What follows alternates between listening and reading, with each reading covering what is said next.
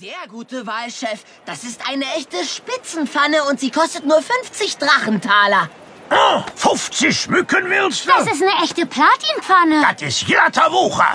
Du kriegst das hier dafür und keinen Kreuzer mehr.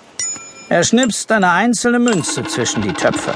Aber ich. äh, Da kommt Roselinde dazu, die strenge Lehrerin. Haben Sie sich also doch wieder in die Flugshow geschlichen? Haben Sie etwa geglaubt, dass Sie hier reinkommen, ohne Eintritt zu bezahlen? Äh, Das wollte ich äh, gleich nach der Show nachholen. Roselinde sieht, dass er noch einige Münzen in der Hand hat und schnappt sie sich. Ey, Das hier dürfte gerade genügen. Viel Spaß bei der Show. Sie marschiert festen Schrittes wieder zurück zur Flugbahn. äh, wen interessiert schon die olle Show? Jetzt han ich nicht mehr genug Geld für die gute Platinpfanne. Roselinde ist schon wieder da. Sie hat einen anderen Feuerdrachenjungen im Schlepptau. Kokosnuss, du kannst gehen. Peter, du übernimmst hier den Verkauf und mach eifrig Umsatz, ja? Denn wenn wir nicht genug einnehmen, wird es unsere schöne Flugschule wohl nicht mehr lange geben. Ich sehe nach, ob meine Kuchen gut Kasse machen. Kokosnuss ist geknickt. Seine Lehrerin hält anscheinend nicht viel von seinem Verkaufstalent. Mathilda legt ihm eine Hand auf die Schulter. Oh, ich weiß, was dich jetzt aufmuntert. Ein Ah. Drachenbeerenstrudel. Ich habe aber leider kein Geld mehr. Ich hab noch was. Heute gab's Taschengeld. Kommt mit. Schnell huschen die drei zum Kuchenstand. Dort steht eine lange Schlange. Sie stellen sich hinten an. Aber schon wieder hat Proselinde sie entdeckt. Sie steht direkt neben der Kuchentheke. Kokosnuss, komm mal her. Worauf wartest du denn Oh, noch? Fräulein Proselinde lässt uns an der ganzen Warteschlange vorbei. Oskar zieht Kokosnuss und Mathilda nach vorne. An der Theke springt er auf eine kleine Kiste, damit er die Auswahl besser sehen kann. Aber Ananas, die Verkäuferin, winkt ab. Ah, für euch gibt es noch keinen Kuchen. Kokosnuss, ich habe eine äußerst wichtige Aufgabe für dich. Du bist doch ein Drache, der Verantwortung übernehmen kann. Und ein Drache, der das vermasseln kann. Das werde ich nicht. Verlassen Sie sich auf mich, Fräulein Proselinde, worum es auch geht. Wir haben heute viel Geld für die Flugschule eingenommen. Ich möchte, dass du es auf der Stelle zu mir nach Hause bringst und schließ unbedingt die Tür ab, wenn du gehst. Hast du verstanden? Etwas eingeschüchtert nickt Kokosnuss mit dem Kopf. Es macht ihn aber auch ein bisschen stolz, dass Proselinde für diese verantwortungsvolle Aufgabe ihn ausgewählt hat. Die Lehrerin drückt ihm eine Geldkassette in die Hände, dazu den großen Schlüssel für ihr Haus. Mathilda, Oskar, bitte begleitet ihn und passt auf, dass er keinen Quatsch macht. Aber ich wollte mir gerade ein Stück Kuchen kaufen. Das kannst du immer noch, wenn wir die Aufgabe erledigt haben. Der Chef hat alles mitbekommen. Und sein fieses Lachen verheißt nichts Gutes. Tatsächlich verfolgt der große Fressdrache die Kinder heimlich. Als sie vor Proselindes Haus zum Stehen kommen, versteckt er sich schnell hinter einem Fels. Kokosnuss geht mit dem Schlüssel und der Geldschatulle zur Tür. Oskar und Mathilda warten ungeduldig auf ihn. Ah, mein Bäuchlein will, dass Kokosnuss einen Zahn zulegt. Dann sag deinem Bäuchlein, dass wir so gut wie fertig sind. Kokosnuss steckt den Schlüssel ins Schloss und öffnet die Tür. Dann schlüpft er schnell mit der Geldkassette ins Haus. Die anderen bleiben draußen zurück. Hast du zugehört, Bäuchlein? Durchhalten, gleich gibt's Kuchen. Oh, na endlich. Hab ich einen Hunger. Jetzt gibt's Kuchen. Kokosnuss kommt wieder heraus und zieht hastig die Tür hinter sich zu. Wir machen ein Wettrennen zum Strand. Vor lauter Begeisterung hat er den Schlüssel ganz vergessen. Der steckt nämlich immer noch, genau, im Schloss. Dieser Drache hat wirklich nur eins im Kopf. Das kommt mir bekannt vor. So einen kenne ich auch. Der Chef, hinter seinem Felsbrocken, hat alles beobachtet. Er sieht den Schlüssel an der Tür. Proselindes Haus ist unverschlossen. Als die Kinder außer Sicht sind, schleicht er hin. Er drückt die Tür auf und tapst hinein.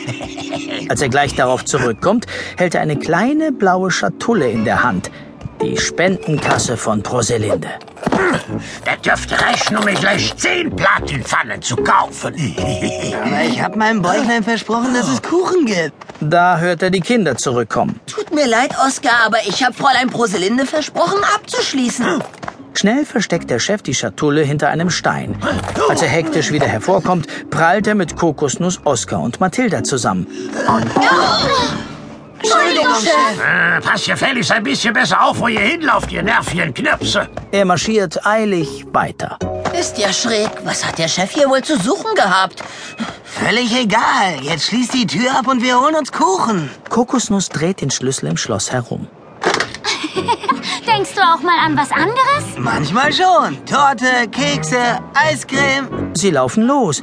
Nach ein paar Schritten kommen ihnen Big Bo, der riesige Grasdrache, und sein winziger Cousin Minimo entgegen. Hallo, Big Bo. Hallo, Minimo. Hallihallo. Die Kinder laufen eilig weiter zum Kuchenstand am Flugplatz. Minimo winkt. Er sitzt auf Big Bos Nase. Dabei verliert er den Halt und stürzt ab.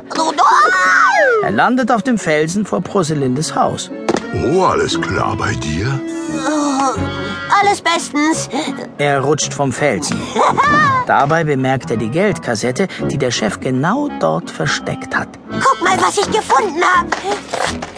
Klingt, als wären da Münzen drin. Das bewahren wir besser auf, bis wir herausgefunden haben, wem das Döschen gehört.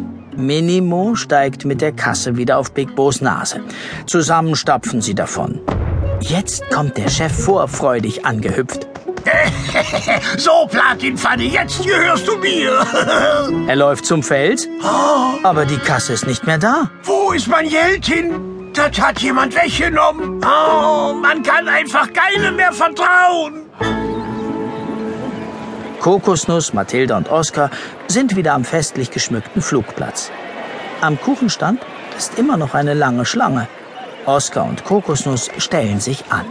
Ich muss mal kurz für kleine Stachelschweine, bin gleich wieder da. Tja, wenn du mich fragst, hätte sie es uns nicht so genau sagen müssen. Ah, endlich Kuchen. Nichts kann mich jetzt noch aufhalten.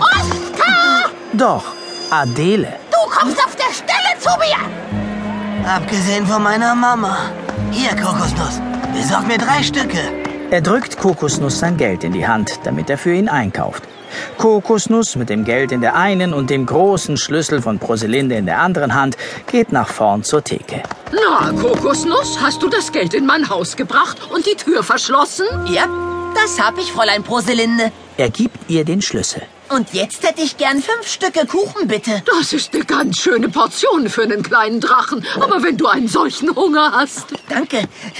Sie gibt ihm zwei Teller.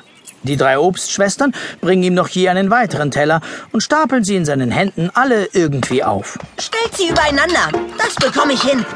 Mit seinem wackeligen Kuchenturm geht er an der Schlange entlang wieder nach hinten. Vorsicht, bitte. Ich muss durch. Es scheint zu klappen. Geht doch. Geschafft. Oh, oh, ah. Dann stolpert er. Teller und Kuchen fliegen durch die Luft. Aber Oskar und Mathilda sind wieder da und fangen alles auf. Zwei Kuchenstücke bleiben in Mathildas Stacheln hängen. Hier bei uns regnet's Teller und Kuchen.